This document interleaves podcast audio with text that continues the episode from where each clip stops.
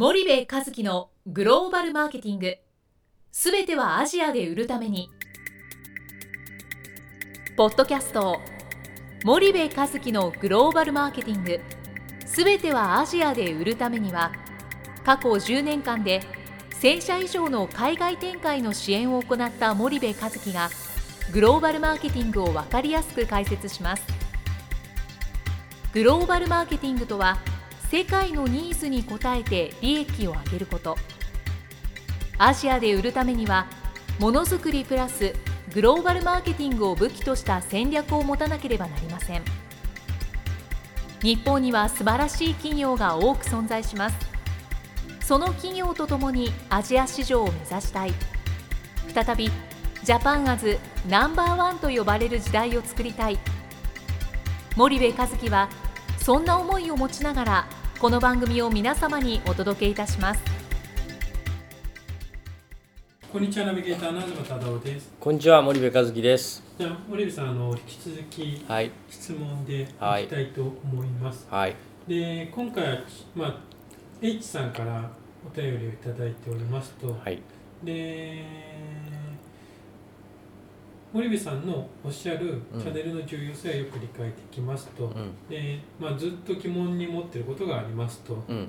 で我々製造業であっても、うん。チャンネル構築戦略を持たずに海外進出するのはうん。無謀というのはよくわかりますと、うん。商社に任せるという方法はうん。重要なことを他人に依存することになります、うん。で商社に任せるにしても方針や戦略を共有しなければダメだということも分かりうんますと、でしかし製造業の中でも、うん。セットメーカーに部品を供給している会社にとってチャンネルとは何だろうと考えた時にうん。行き詰まってしまいますと、うん。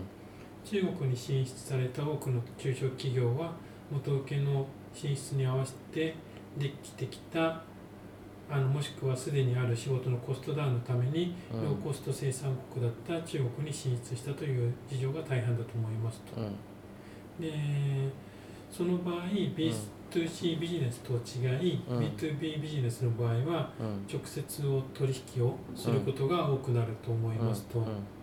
でそうするとチャンネルという概念うん。を B2B に当てはめるとすると、うん。B2B のチャンネルってどのようにうん考えたらいいのかという壁に当たりますみたいな、あのコメントをいただいてるんですけども、はいまあ、特に中国は製造業が2000年前半から生産国として出ていったと思うんですけど、そこでのチャンネルということを考えた場合これは中国だけじゃないと思うんですけど、どんな感じうんですかねといううんうんうん。そうですね。まずはその最初に言った商社はい、の話なんですけども、うん。それはおっしゃる通りで、うん。結局商社って2種類あるじゃないですか、はい。輸出商社と輸入商社、うん。輸出商社っていうのは日本から見たら日本の商社ですよね、うんで現地に輸出をしますよと、うん。で一方で、えー、と輸入商社っていうのは現地の商社で、はい。えー輸入しますよ、はい。日本から輸入しますよと、はいで結局ねもうその商社モデルの時代ってもうとうに終わっちゃってるんですよね、要は結局日本の港から現地の港までが商社の仕事じゃないですか、はい。でチャンネルっていうのはその現地に着いた中の国の流通構造のことを指しているので、うん結局ここを取れなかったら海のう海間の間ね大陸間の間なんていうのはチャンネルじゃないんですよね、だからそこはまあ一つ大きな違いとして理解をしましょうねっていうのが一つですよね。で、えっと、B2B のチャンネルをまあどう考えたらいいかって、まあ、まあおっしゃる通りこれ直販か代理店販売かじゃないですか。うんであのこの直販がまあ多いのかもしれないんですけどその直販チャンネルか代理店チャンネルかっていう話で代理店チャンネルの方は多分前回とか前々回にも話してる、話なので逆に言うと B2C よりも B2B の方がやりやすいですよね。代理店チャンネルは。代理店戦略しっかり考えて、うん。えーチャンネル開拓すればいいだけなので、うん。そこは置いときましょうと。うん。で直販チャンネルをじゃあどうやって強化したらいいかっていう話なんですけどね。これも結局プロセスで、えっと、それこそその日本でさその直販チャンネルで強いとこって日本電産とか東ちゃんがいたところなんか、うんまあそうだと思うんだけどね、結局その売る売ることに長けてる直販チャンネルに長けてる会社って、はい。その狂ったようにプロセス管理をしてるっていう理解を僕はしてるのね。で逆に聞きたいんだけど日本電産の時って、はい。その自分が与えられた目標数値があって、はい。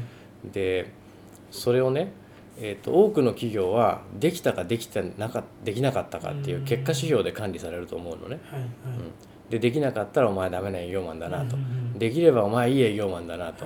それが上司の仕事みたいな。はい。でも本当にその優秀な営業の強い日本電産みたいな会社ってその上司がその営業マンのねそのプロセスを管理してるっていう理解をしてるんだけどうんそこってどう逆にどうだったの？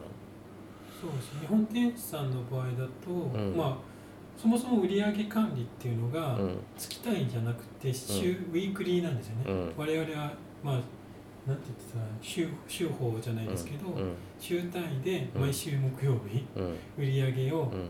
まあ、売り感を見直す売ん。上管理表を見直すっていう、うん。まあ、プロセスがまずあって、うん。それが一つの軸にうんなってますと、うん。で、まあ、外資系もそうですけど、ん。ウィークリーで管理すると、まあ、1年間が何週かっていうのがうん。答えられる52週じゃないですか、でも多くのメーカーの人に聞くと、ん。1年間が何週かっていうことをうん。多分そもそも知らないそうすると、まあ、52回はないですけど、うん。40数回の、うん。まあ、売上管理を毎,、毎週毎週行ってると、うんうんでそれが月で出てでもう一つ違うのは月で出た時に、うん。まあ、達成したかうん。未達かっていうのがあるじゃないですか、うんで達成すれば OK ですけど、うん。未達の場合ってうん。当然その1000万未達であれば、うん。その1000万を次の月もしくはその今期中に補わなきゃいけないから、これをどっかで上乗せしなきゃいけないですよね。うん。でも多くの B2B 企業っていうのは多分そこが1ヶ月締まりました、未達で1000万です、と。でそのまま次の月も同じような形になってしちゃうというのが多分そもそも違ってくると思うんですよね。で特にうん。直接、まあ、日本電産なんかもそうですけど、うん。直接取引がうん。直販が強いところって、代理店を使うっていううん。感覚がうん。日本ではないし、うん。海外ではないうん。と思うんですよね。その売上管理っていうところだけ取ってもそうだし、うん。営業マンのうん。管理も全てプロセスが決まっていて、全部ドキュメントがうん。サンプル1個あの、うん発注するにしても、うん。社内で全部ドキュメントベースなんですね。うん。で普通だって ISO になっていれば、そういう管理がされてるはずなのに、うん。結構日本の多くの企業はうん。ドキュメンテーションの管理がされてないから、うん。何に何が紐づいてるのかっていうのが、うん。まあプロセスで追えないんですよね。うん誰がいつ何を発行して、うん。そのサンプルがいつ発行、まあ、出荷されて、そのサンプルの評価が具体的にどうで具体的にそのセットメーカーに対するアプローチをこうしましたみたいなのがうん。全部プロセスになっててうん。それをまあ上司みたいな人が管理していくんですけども、だ結局どれだけ因数分解してプロセスを管理できるかっていうことが直販の強い会社っていうのはまあそこができてるわけだよね。でそこがロールモデルとして完全に出来上がっているからそこに営業マンが入ってうん。それを管理されていくと。いう話だよね。で B2B の場合は、うん。大企業は多分世界中に拠点があるじゃないですか。うん。だとすると、うん。まあ生産国である中国にうん開発は世界中で行うけどうん。生産は中国とか、うん。まあ、インドネシアとかうん。ASEAN で行うっていうモデルができてるんで、うん。結局開発案件を全て終えてるんですよね。でも中堅中小企業になると、うん。開発は日本側では終えてるけども、うん。日系メーカーしか終えてませんと。うん。でも他の欧米企業とか、うん。まあ、中国企業とか韓国企業とか台湾企業の開発を終えてるかっていうと終えてないんですよね。うんそうすると生産なのは中国ですけど、うん。結局開発を終えてないと案件化しないっていうのが多分悩んでる多分ところだと思うんですよ。ね。うん。うん。ね。直接取引するにしても日系の直、まあ、A 社ってういうところについていきましたと、中小企業は。うん。A 社の仕事はずっともらえますと。うん。でも多分だんだん減ってきますと。うん。言った時にうん。この A 社の売り上げが減ったからうん。どっかで何かをカバーししなきゃいけないと。うん。で日系企業の B 社 C 社には当たれるけども、で欧米企業の A 社に当たったところで、開発関係が抑えられてないから、結局量産になってもここに決定権はありませんみたいな。だとするとそのどういった部品かはちょっとよくわかんないんですけど、そのそもそも開発の本国を抑えてないと、この販路まあ、チャンネル構築っていうところは B2B の場合できないんだと思うんですよね。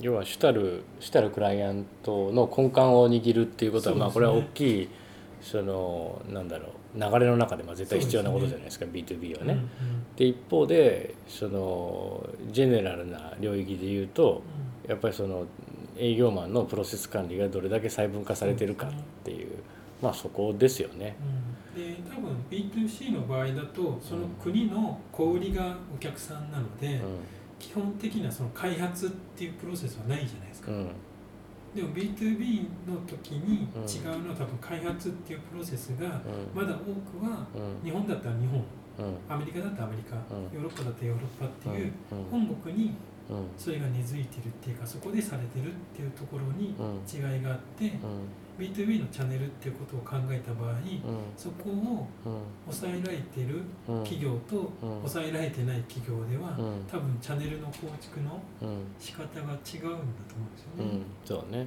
そうだね。だから多くの中小企業は、そこで悩みが壁にぶつかってしまう、そうするとどこの企業をターゲットにして、うん、そこの開発に対してターゲットを絞って、うん、まあ、アプローチをするかしないかっていうところから始めないと、うん、チャンネルが広がりませんよっていう話なんだと思うんですよね。そうだろうね、そうですね。そういうことです。えー、H さん今回東忠夫のグローバルマーケティングになっちゃいましたけども。そうです。ねでもその通りだと思います、なのでその2つを少し注意してこうやっていくっていうことは重要なんじゃないかなと思います。構築としては B2B の方が簡単かもしれないですけど、うん、プロセスが1個、うん、開発っていうところが増えるとなると、うん、B2B の方が本当にグローバルに展開してないと、中国一極だけを見てても難しいっていうのは悩みとしてあるんだと思うんですよね。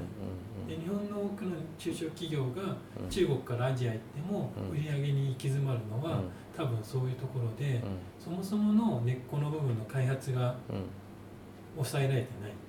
で抑えられてないのにチャンネルなんか広がらないん。じゃないですかっていう。そうね。うん、そうですね。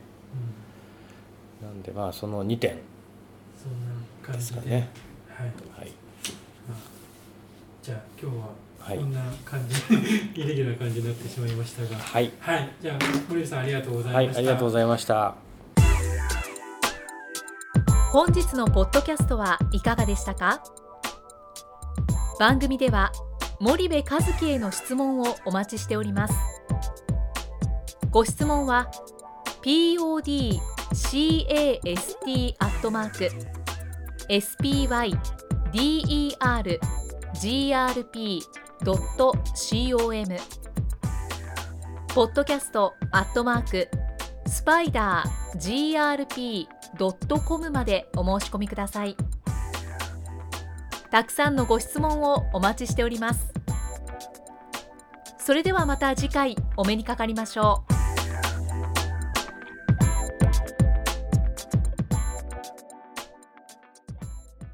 森部和樹のグローバルマーケティングこの番組はスパイダーグループの提供によりお送りしました。